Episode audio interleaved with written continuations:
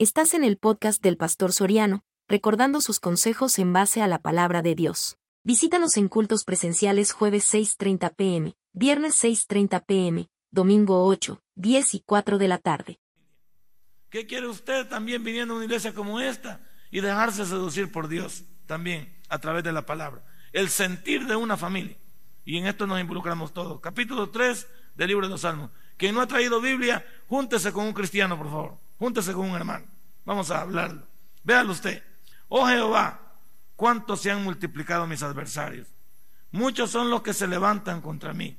Muchos son los que dicen de mí, no hay para él salvación en Dios. Mas tú, oh Jehová, eres escudo alrededor de mí, mi gloria y el que levanta mi cabeza. Con mi voz clamé a Jehová y él me respondió desde su monte santo. Yo me acosté y dormí y desperté porque Jehová me sustentaba. No temeré a diez millares de gente que pusieran sitio contra mí. Levántate, oh Jehová, sálvame, Dios mío, porque tú heriste a todos mis enemigos en la mejilla, los dientes de los perversos que plantaste. La salvación es de Jehová sobre tu pueblo, sea tu bendición. Padre, y buen Dios, qué lindo es poder hablarle a la familia. Yo también formo parte de una, mi labor como esposo, como padre, como abuelo, como hijo incluso en esta obra, como yerno, pues como suegro, estoy implicado en todos los roles en esta familia. Pues también aquí hay muchos también que están implicados en lo mismo. Y queremos saber cuál es el sentir de cada familia. Porque cada familia tiene un sentir. Y el sentir es que tú seas el centro de esa familia para que todas las cosas obren para bien aquellos que te buscan en espíritu y en verdad. En el nombre de Cristo Jesús hemos orado. Amén y amén. Hermanos, una de las buenas preguntas que yo tendría que hacer en esta noche es, ¿cómo está tu familia? Porque si hablamos del sentir de una familia, todo parte de saber cómo estoy, de saber qué necesito, de saber en qué estoy fallando, de saber cuál es mi talón de Aquiles, de saber qué le está pasando a la familia, de saber quiénes no, no quieren apoyar la labor. Porque mire, porque hay familias que nos echamos zancadillas. Hay familias que la muchacha quiere, perdón, que la esposa quiere y el, y el, y el, y el esposo no quiere. Hay familias en que el esposo quiere y la esposa no quiere. Hay familias en que posiblemente los dos quieran y los hijos detienen. Es decir, siempre como que en la familia no es todo homogéneo. Como que siempre estamos como discutiendo. ¿Y por qué ir todos los días, pues? ¿Y qué, qué no podemos ir un día a la semana? ¿Y por qué tenemos que servir a Dios? ¿Por qué no, qué no tiene que servir el pastor, los diáconos? Bueno, ¿y por qué tenemos que ir tan temprano? ¿Qué no podemos ir después de las alabanzas? Bueno, o sea, siempre, quizás, en el fondo de cada familia, siempre hay situaciones que los detienen a no ser persistentes en lo que buscan en Dios. Y, la amonestación en esta noche es porque el sentir de una familia debe ser estar cerca de Dios, de acuerdo a lo que dice Mateo 6:33, más buscad primeramente el reino de Dios y su justicia y las demás cosas vendrán por añadidura. Nosotros somos necesitados de un montón de cosas que en este mundo hay. Y estoy seguro que muchos de nosotros clamamos por esas necesidades y por esos problemas que tenemos pero no nos acercamos a Dios como se debe. ¿Y cómo lo sabe, pastor? Aquí hay un versículo que lo dice, que lo pone, que lo pone clarísimo. Ahí dice, creo que es en la, en la parte número, déjeme ver. Aquí está, el 4. Con mi voz clamé a Dios, dice. Por eso me, me impactó la parte de la porción y por eso le puse el sentir de una familia. Con mi voz clamé a Jehová y él me respondió, ¿desde dónde? Correcto. ¿Cuál es su monte santo? Y no me salga con aquello de que Dios esté en todas partes. Usted ha escogido un lugar para adorar a Dios y posiblemente ese lugar ha sido este. Donde todos en coinonía, donde todos como parte integral del cuerpo de Cristo, donde nos, uno es una mano, donde uno es un pie, donde uno es una oreja, donde uno es, es parte del sistema de qué? Del sistema del olfato, perdón, del, sentido del olfato. Puede ser usted la nariz, ¿Qué es usted dentro de la obra de Dios? Ahora, cuando falta usted dentro de la obra de Dios, el cuerpo de Cristo está incompleto. Entonces yo le pregunto, ¿cómo está su familia? Porque la contestación usted la tiene. Bueno, mi familia está bien. Ah, gloria a Dios por eso. Qué bueno, nos alegramos. Qué bueno que todo esté bien. Si lo dice nada más por salir al paso de lo que está pasando, pues también le felicito. Usted es dueño de, su, de su manera de ser con su familia. Pero aquellos que podemos ser sinceros y podemos decir, no, mi familia, hay cosas que no están marchando bien. Sí, eh, estamos bien en las finanzas, sí, estamos bien en esto, pero como que hace falta algo. Ok, cuando hace, hace falta algo, la pregunta es, ¿no será que estamos lejos de Dios? Ese es el problema. Podemos estar bien en áreas de nuestra vida, pero a mí me han enseñado que la distancia entre mi Dios y mi persona es lo que marca el estatus de mi familia. Entre más cerca esté yo de Dios, menos estaré atentando contra la destrucción de mi familia. Y entre más me aleje de Dios, más cerca estoy de destruir en teoría de lo, que más amo. Porque así somos todos. Como que amamos las cosas cuando estamos a punto de perderlas o cuando las hemos perdido. Note que cuando tenemos algo y estamos confiados en que ese algo no lo podemos perder momentáneamente, nosotros hacemos y deshacemos. Pero no se vaya a poner el sol de un lado y pensemos que todo se quebrará, que nos volvemos niñones. Y nos volvemos quizás hasta humillados de una manera no certera, pero lo hacemos por tratar de conservar lo que se tiene. Por eso mi interés es, ¿cómo está tu familia? Y aquí abramos el espectro. ¿Está cerca de Dios tu familia o lejos de Dios? Porque ya te dije, siempre nos han enseñado que familia que busca a Dios unida, permanece unida. Y familia que ora a Dios unida, también es bendita unida. ¿Cómo ves a tu familia tú? ¿Cómo quieres tener a tu familia en el futuro cercano? ¿Qué pretendes con tus retoños, con tus hijos? ¿Qué pretendes con tu, con tu matrimonio? ¿Hasta dónde piensan llegar? ¿Hasta dónde quieren llegar ustedes? Pues todas esas preguntas son válidas en el entendido si Dios es el centro de mi familia. ¿Cómo se llama el sermón? El sentir de una familia. El deseo, pues, ¿cómo yo quiero ver a los míos? Y no creo que haya familias aquí con cinco dedos de frente si ama a su familia, que quiera verla destruida. Pero para no ver a una familia destruida, hay que edificar en ella. Hay que sembrar en ella. Hay que proteger esa familia. Hay que amar esa familia. Hay que luchar por esa familia. Hay que entregarse por esa familia. Y esos son conceptos que ya no se, ya no se manejan en el presente. Hoy en el presente parece que todo vale. Parece que nada importa. Pero como te dije, Parece que cuando las cosas se complican, ahí nos ponemos nahuilones como que, como que quisiéramos bajar al cielo. ¿Cuántas personas cree que yo en mi largo recorrido de pastor he tenido de personas que llegan a este punto y, y pierden todo? ¿Por qué? Porque nunca lo cuidaron.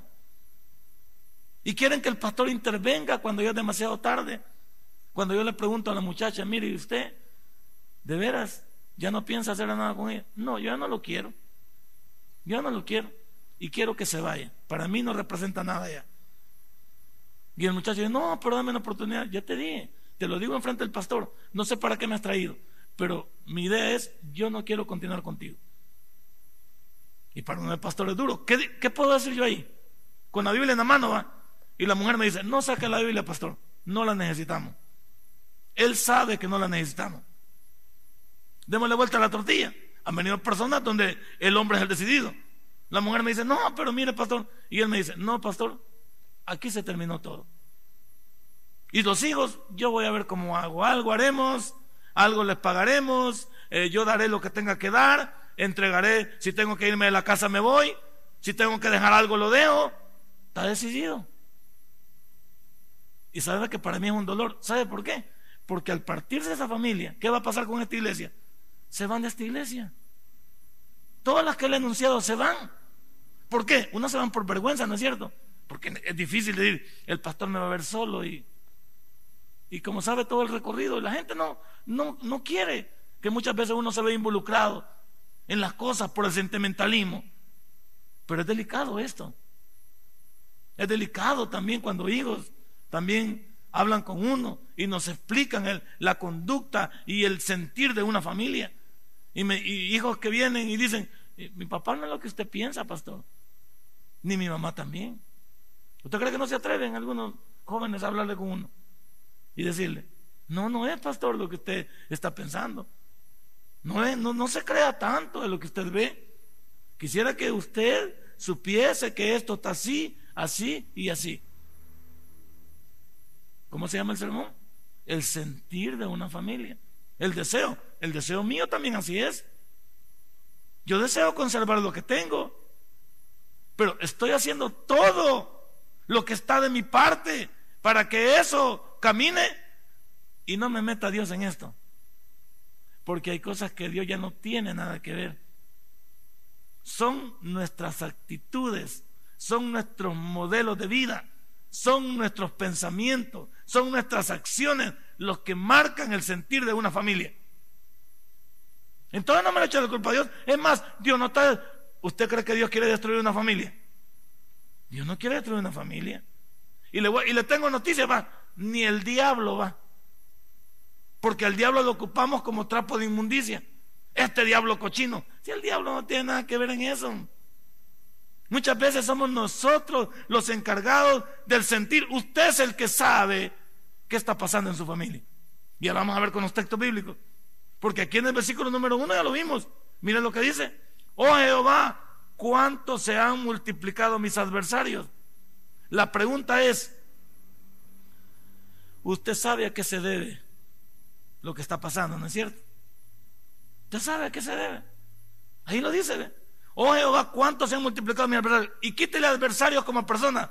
Póngale a todos esos adversarios, póngale problemas, economía, infidelidad, póngale trastorno, póngale todo lo que quiera en la palabra adversario.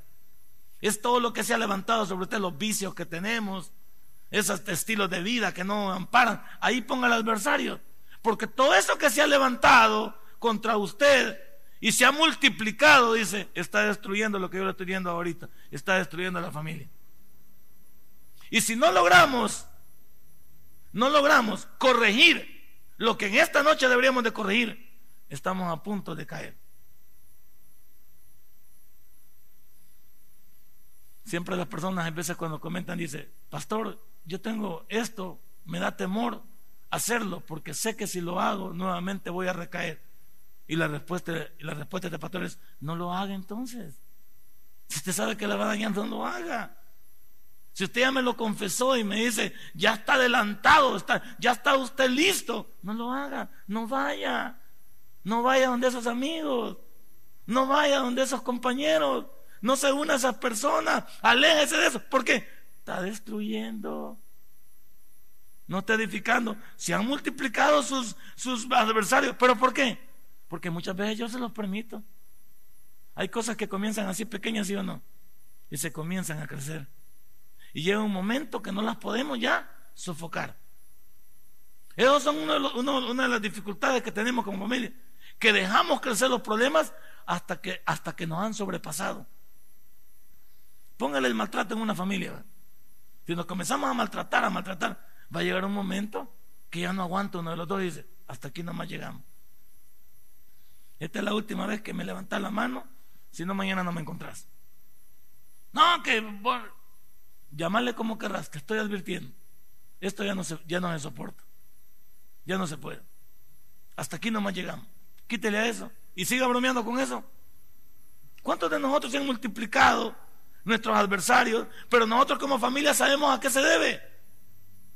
En segundo lugar, usted sabe a qué se debe el presente que vive. Oye, aló, usted sabe y yo sé a qué se debe el presente que estamos viviendo. No se me haga loco.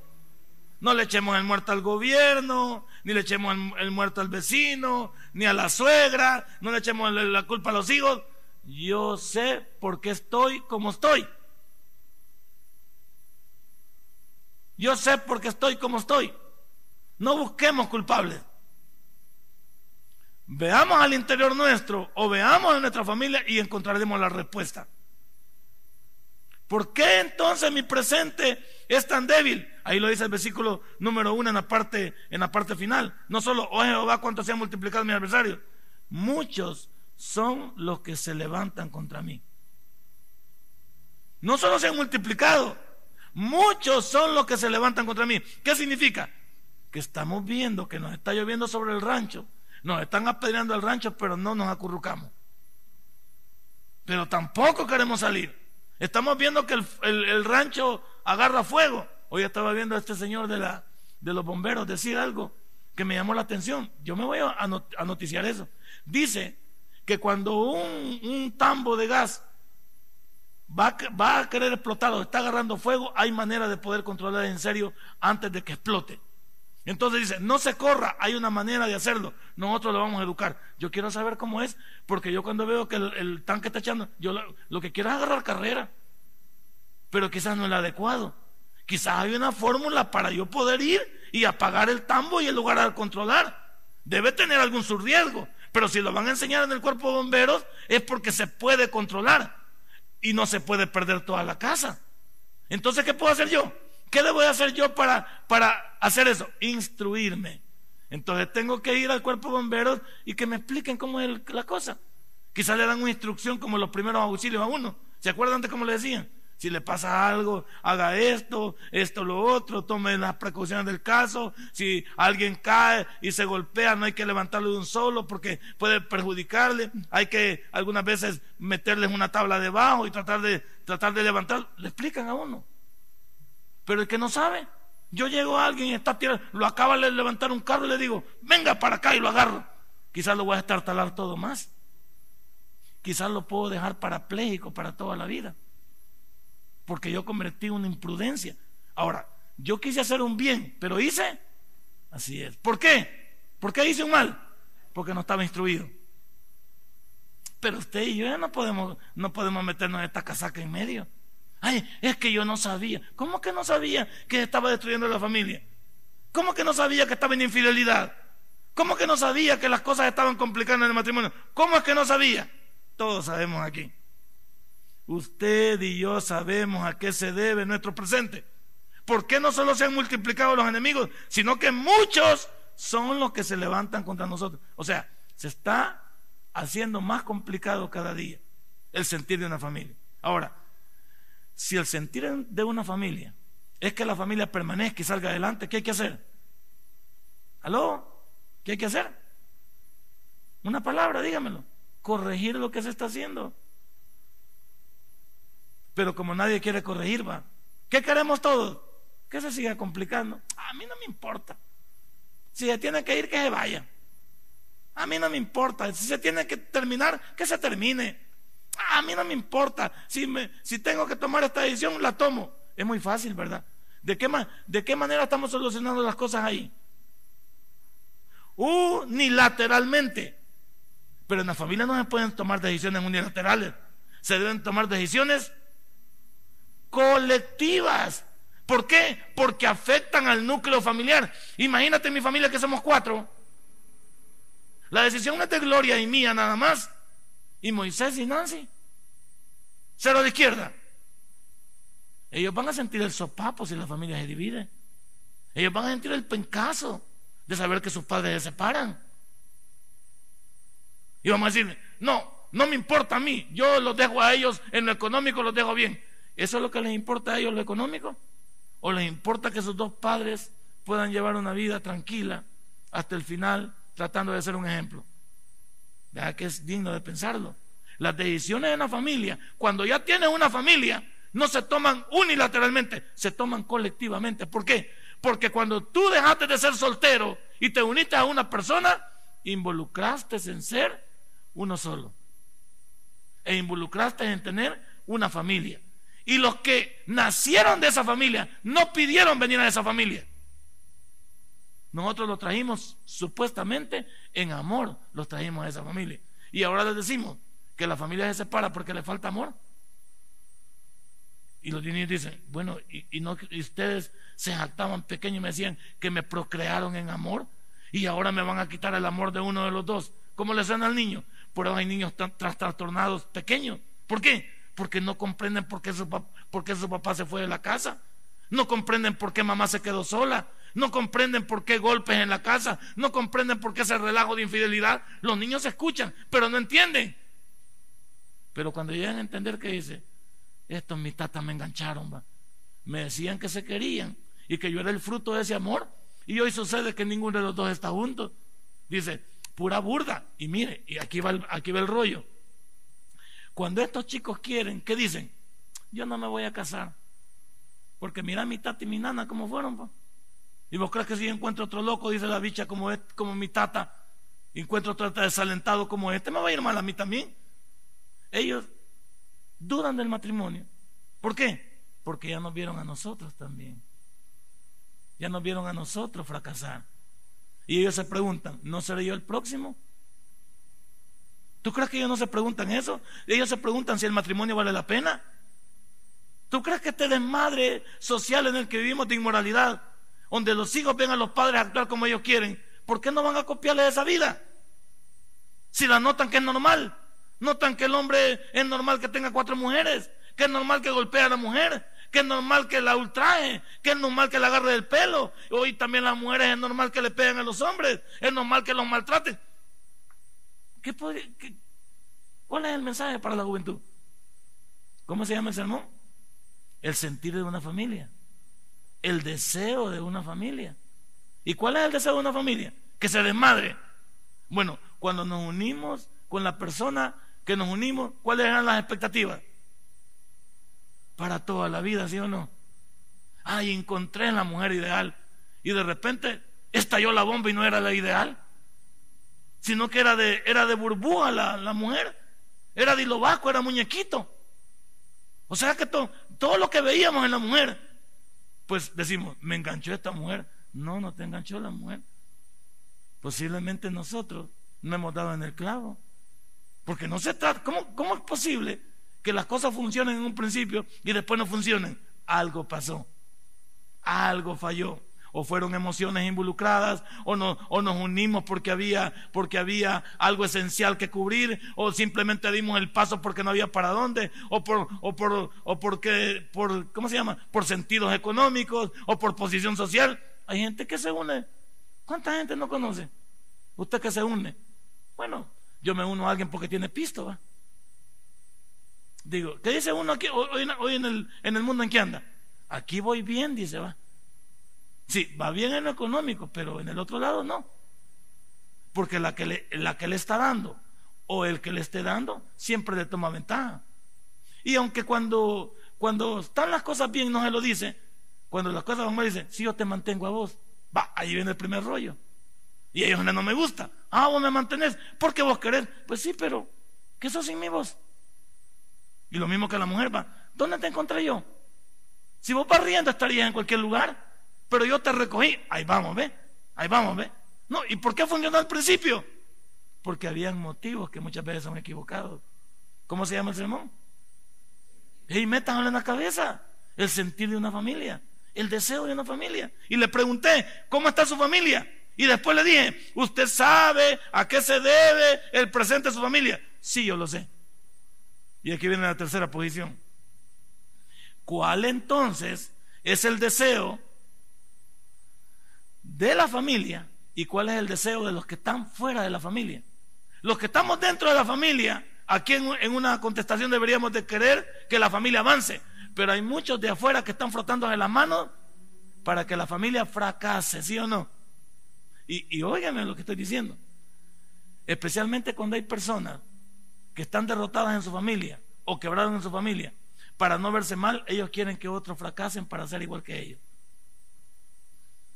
Y hay gente especializada en volverse consejeras de familia que son de gente fracasada.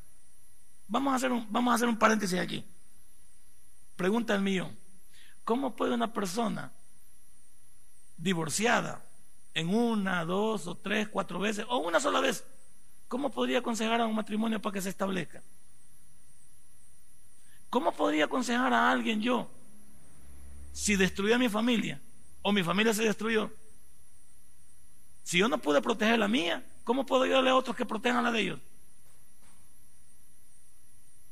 Buena pregunta, va. ¿Cómo puedo decirles a otros el 1, 2, 3 para que no fracasen si yo soy un fracaso? Y ese es el problema que se da hoy en día. La gente quiere decirte a ti cómo hacer, pero a la hora de hacer yo no puedo hacer nada. ¿Qué te estoy diciendo? Que yo como pastor puedo arreglar tu familia, pero mi familia puede ser un desastre. Entonces, ¿en qué me convierto? En candil de la calle y oscuridad de mi casa. Vaya, dejemos al pastor en paz porque está malo estarlo haciendo tacos al pastor todos los días. Ahora agarrémoslo a usted. Usted anda dándole consejo a sus compañeros de trabajo. La señora también anda, dándole consejo a todas las compañeras de trabajo. Y andamos bla, bla, bla. Y nuestra familia es un desmadre. El matrimonio es un desmadre. Los hijos son un desmadre. Ah, pero ella es una gran consejera. La niña chonita. Viera qué buenos consejos da. Sí, pero en la casa no se ven. La niña chonita, viera lo que le dijo a mi esposo. Desde que platicó con mi esposo, viera cómo mi esposo ha cambiado y ya no me maltrata. Pero ella maltrata al esposo. Pero ella ataca al esposo, lo desordena al esposo. Ah, la niña chonita es buena para la calle, pero es mala para dentro del hogar. ¿Y cuántos somos así? Que somos buenos consejeros. Sí que nos, pintamos cuando quedamos. ¿Y cuál es el primer lugar donde debemos de pintarnos? En la familia. ¿De qué sirve que yo le arregle la vida a medio mundo si destruye a mi familia? ¿Cómo se llama el sermón? El sentir. Entonces, ¿cuál es el deseo de una familia? Permanecer juntos, caminar, triunfar, salir adelante, ver que nuestros hijos salieron, se ubicaron, ver que nosotros pudimos llegar hasta nuestras edades de, eh, futuras, grandes, juntos y demostrar que sí se pudo. Pero ¿cuánto no vamos a lograrlo? Y ahí lo vio, lo vio lo que dice el versículo número 2. Muchos son los que dicen de mí, no hay para él salvación en Dios. ¿Va? ¿Cuántos dice la gente? No, estos no van a ningún lado, estos van a quebrar, les doy un año para que terminen. No llegan al 31, dice, como el chumpipe no llega al 31, estos dos no llegan también. Esta familia no va a ningún lado. Eso es lo que dicen ellos. ¿Y, ¿y de dónde se alimenta la gente para decir esto? ¿Aló? ¿De dónde se alimenta la gente para decir esto? De lo que ven y no nos ven, pues. Si ahora no, ahora comunidades pequeñas es chambre grande, pues. ¿Quién no nos conocemos en otros lugares? ¿Usted cree que la gente no nos conoce? La gente sabe, la gente entiende. Hermanos Taza dice, yo no esto, dice que son hermanos. Pero hermanos, a ver de quién dice. Porque no van a ningún lado. Porque muchos son los que dicen de mí, no hay para él salvación. No hay solución. Quítale la palabra salvación y póngale, no hay solución. ¿Para cuánto no hay solución? Es delicado. ¿Cómo se llama el sermón? El sentir de una familia. Y aquí comienza mi sermón. Hoy quizás nos vamos a ir tardecito, pero no importa. Número uno. ¿Quién es la defensa de mi familia? ¿Quién es la defensa de mi familia? Va, pero fíjate qué, buena respuesta me da usted. ¿Quién es, la, ¿Quién es la defensa de mi familia? Ah, solo la, misma hermana sigue repitiendo. Los demás me quedan viendo. Si digo Dios, a ver qué va a decir él. Espérenme, hombre. Nosotros sabemos que Dios es la defensa de nuestra familia. La pregunta del millón es: ¿y por qué no lo dejamos que tome posesión de la familia? Va que bien chivo decir, ¿quién es, la, ¿quién es la defensa de mi familia? Hombre, pastor, la respuesta es necia. Dios, pues, ¿y quién más? Ah, y entonces, ¿por qué no le ponemos atención a lo que él dice? Y entonces, ¿por qué no hacemos como él dice? Y entonces, ¿por qué nos rebelamos contra él? Y entonces, ¿por qué no ponemos atención a la palabra? Vea que es bien fácil ser trompudo igual que yo. O sea, es bien fácil contestar. Pero ¿qué es lo difícil? Sostener lo que he contestado. Si yo sé que la defensa de mi familia es Dios, entonces ¿por qué no lo llamo a que me ayude? Pues? Entonces ¿por qué le llamo a Walter Mercado? Entonces ¿por qué le llamo a, a todos los consejeros que hay, los psicólogos humanos que hay? ¿Por qué en lugar de llamar al hombre, ¿por qué no llamo a Dios a mi familia? Pero no lo hacemos. Mira el versículo número 3. Mas tú, Jehová, eres escudo alrededor de mí, mi gloria y el que levanta mi cabeza. Quitemos la palabra, tú eres escudo alrededor de mí. ¿Tú eres escudo alrededor de quién? De mi familia. Y luego, mi gloria y el que levanta mi cabeza. Si esto es cierto, entonces la pregunta es necia. ¿Él está pendiente de nosotros, sí o no? Entonces, ¿quiénes somos los descuidados? ¿Cómo es que sabemos que Dios está pendiente todos los días de mí? Sí, pero yo lo veo a través del proverbio. Todos los días debería leer el proverbio. Y Él tiene la sabiduría para todo el día que me toca vivir. Todos los días tengo un proverbio con el cual vivir. Y un proverbio que me está diciendo todos los días cuál es la mejor manera de llevar adelante mi familia. La pregunta mía es, ¿lo leo? Y si lo leo, ¿qué dijo? ¿Qué dijo? Ese es el problema. Muchos de nosotros posiblemente leemos el proverbio. Él está pendiente de mí. Y me dice, el mismo Josué 1.8 me dice que debo leer la Biblia por la mañana y por la noche. Nunca se apartará de tu boca este libro de la ley, sino que de día y de noche meditarás en él. Ahí está. Pero es lo que menos hacemos. ¿Y para qué? Porque Él no nos va a dejar. Dios no nos quiere dejar. ¿Quiénes dejamos a Dios? Nosotros seguimos lo mismo. Él está pendiente de mí. ¿Quién no está pendiente? ¿Quién está descuidado? Yo. Él no nos dejará. Sí, Él no nos va a dejar, pero yo lo puedo dejar a Él. Y número tres en esto, Él me pondrá en un lugar seguro si yo quiero. Ahí lo dice. Mi gloria y el que levanta mi cabeza. Él quiere ponerme en el lugar donde mejor me pueda ver y menos riesgo pueda yo tener. Si Él está alrededor de mí y Él es mi gloria y el que levanta mi cabeza, Él es que está en control de todo lo que pasa. Entonces mi familia, cuando mi familia está alrededor de Dios o en sintonía con Dios, de muy pocas cosas tenía que preocuparme. Hagámoslo más sencillo. Si yo soy esposo y estoy seguro de que mi esposa está bajo la voluntad de Dios, ¿de qué tenía que afligirme que ella me haga, me haga, me sea infiel? ¿De qué ella tenga que afligirme yo que ella trate de, hacerme daño? Si está bajo la voluntad de Dios, cambiamos el chip. ¿Y los hijos?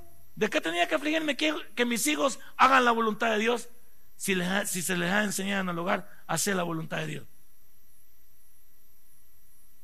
Si un hijo está bajo la voluntad de Dios, dejémoslo. No tenemos que andar detrás de ellos. Si ellos están guiados por Dios, no debemos de andar perdiendo el tiempo detrás de ellos. Ellos saben qué hacer. Yo les encamino a todos los papás que tenemos aquí, hijos.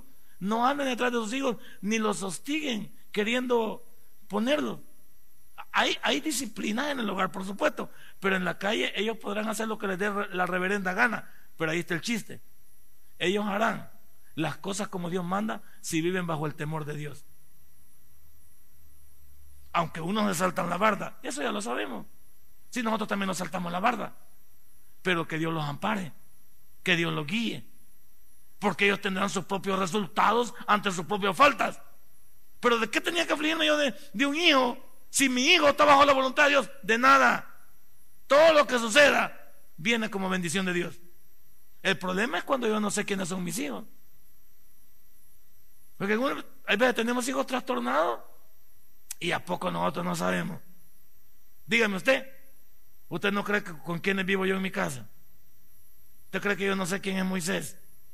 ¿Usted cree que yo no sé quién es Nancy? Ni la otra que ya se fue. Gloria a Dios. O sea, ¿usted cree que esto no... Bueno, a mí, yo me jacto a mí. Como Chucho no come Chucho, a mí es el último que me van a timar. ¿Por qué? Porque recuerde que yo ya vengo por donde ellos vienen pasando. Usted también, no se haga loco. la señora que deja la, bien, la Virgen de la Macarena. Y el Señor que sea de también el pariente San Martín de Porres. Si usted también ya viene de allá. Entonces, ¿por qué tendrían que timarnos nuestros hijos si nosotros ya hicimos ese recorrido? Solamente que cuando los vemos digo, que ojalá le bajen a las revoluciones, que no se aloquen tanto como nosotros. Pero no es que no sepamos que los hijos pueden, nosotros los conocemos. Nadie aquí en esta noche puede decir que no sabe quién es su hijo. ¿Cómo que no? ¿Cómo que no? ¿Cuándo y por qué? Si uno sabe, basta ver sus actitudes, basta ver sus comportamientos, basta... Y uno dice, bueno, ayúdanos, señora, a pasar este trago amargo, si así es. O ayúdanos a salir con lo que tengamos que hacer. Todos conocemos nuestra familia. Todos nos conocemos. El núcleo familiar se conoce. ¿A quiénes tenemos apantallados? A todos los demás. Pero no al núcleo familiar. No a los que vivimos adentro. Hasta algunos de ustedes decimos, ah, si usted conociera a mi papá, ahí va a ver. Ahí va. Esa parte no. Ah, si usted conociera a mi mamá. Y mi hermana también. Ay, Dios cuál. Y mi hermana, ah, ahí va. Porque nosotros nos conocemos. Y sabemos, todos nos sabemos nuestros dolores, nuestras quejas. Y algunos que somos más chambrositos ponemos a la, a la familia de cabeza. Hay veces saben las cosas de, de, las intimidades y las cosas de la familia porque unos somos más bocones que otros. Nos gusta andar con el pito y el tambor. Pero no nos vamos a meter en eso para no seguir regañando gente. Número dos, ¿cuál es la manera de depender de Dios? Si el sentir de una familia debería ser estar alrededor de Dios, ¿cuál es la manera de depender de Él? El versículo 4 lo dice. Con mi voz clamé a Jehová y Él me respondió desde su monte santo. Entonces arropémoslo bien. ¿Cuál es la manera de depender de Dios? Vivir cerca de Él. Y no porque usted esté dentro de la iglesia. La iglesia es el lugar de adoración y donde Él enseña a usted a vivir para su familia. Pero digo, en todo el día en que hemos andado, hemos andado cerca de Dios. Y cuando hablo de hemos andado cerca de Dios, hemos dado poquito de qué hablar. Pues sí, cuando nos comportamos, las decisiones que tomamos, la manera en que pensamos, la manera en que miramos. ¿Usted sabe cómo hemos andado hoy? Entonces, ¿cuál es la manera de depender de Dios? Ahí dice, vivir cerca de Él. ¿Lo hace nuestra familia? Hace la primera parte del versículo 4. Con mi voz clamé a Jehová. Clama la familia que tenemos. ¿Se preocupa la familia de ponernos unos a otros en oración? No sé, hay veces veo bueno, eso no lo voy a contar mejor, es otra cosa. Quizás algunas situaciones tenemos, si nos interesa la familia, ¿por qué no preocuparnos desde el mismo sentido que la conocemos desde adentro? Si, si nosotros conocemos la familia desde adentro, ¿cuál es la manera de clamar?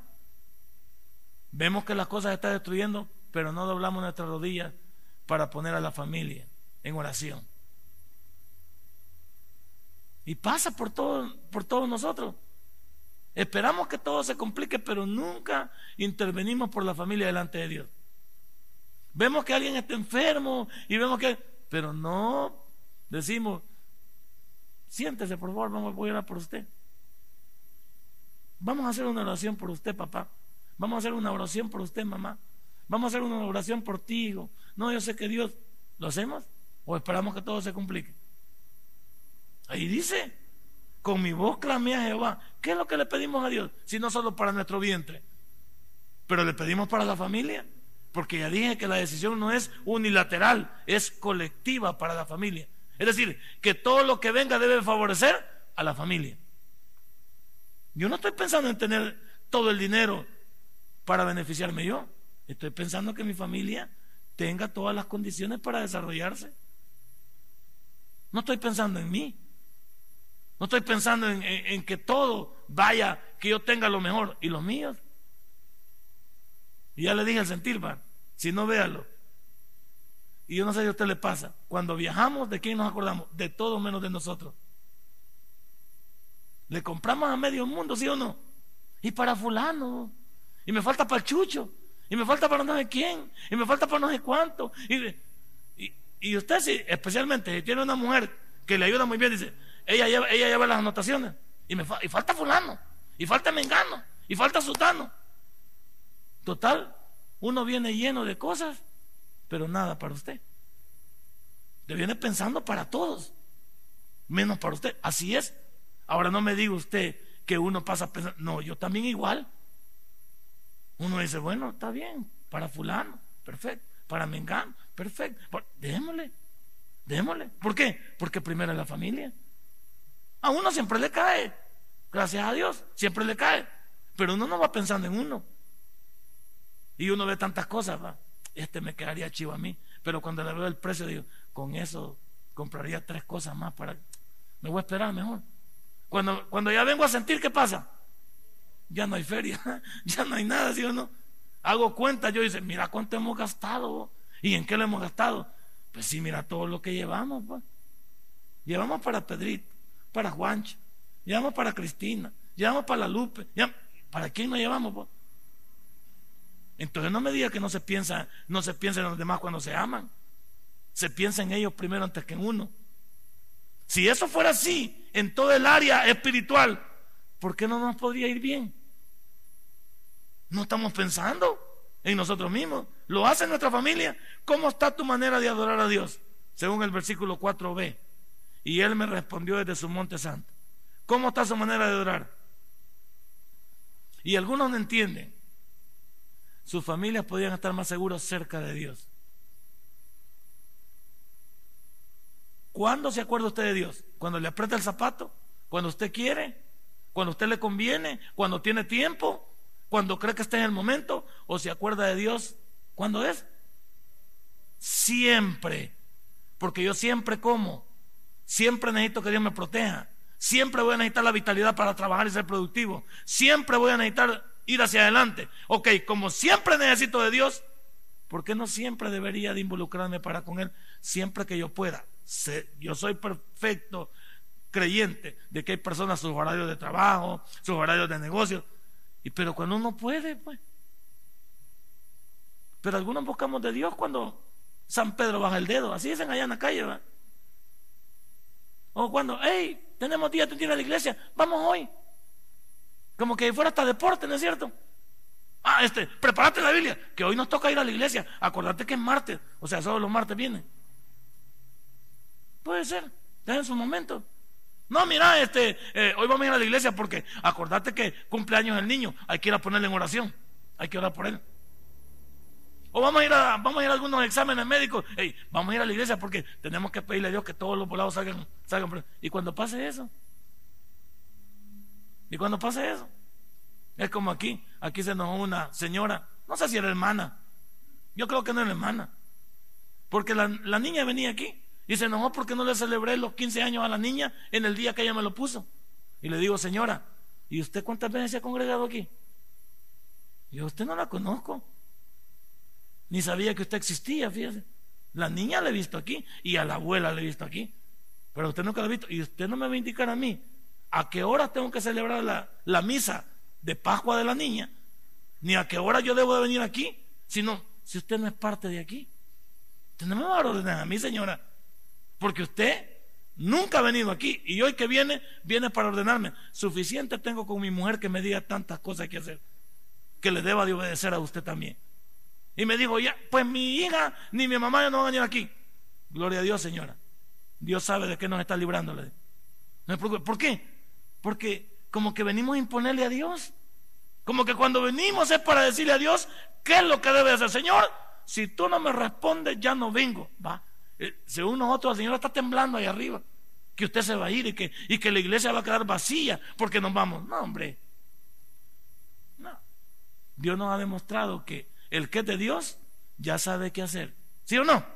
El que es de Dios ya sabe qué hacer. Sin mucho alboroto y sin tirar las cosas al cielo para que le caigan en el lomo. Cada quien sabe lo que debe hacer. En perfecto cristianismo, cada quien sabe lo que debe de hacer. ¿Cómo está tu manera de adorar?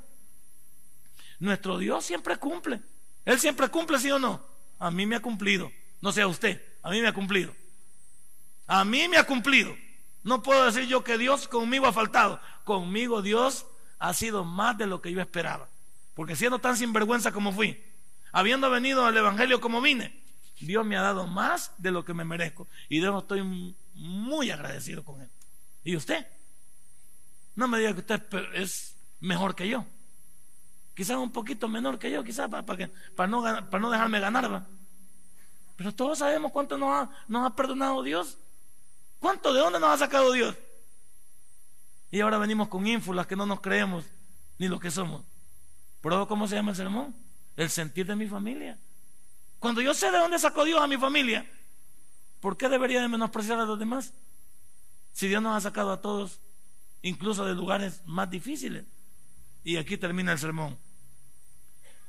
¿Cuál es la confianza que usted debe tener al estar en Dios? El versículo 5 lo dice. Yo me acosté y dormí y desperté porque Jehová me sustentaba. ¿Cómo? La manera en que dormimos es, es, es caricatura de cómo estamos, va. Esa gente que no puede dormir, ¿en qué anda? Yo normalmente no puedo dormir cuando tengo un problema. O estoy muy, o estoy muy clavado en algo. Pero cuando uno está en paz con todo, ¿cómo, cómo duerme?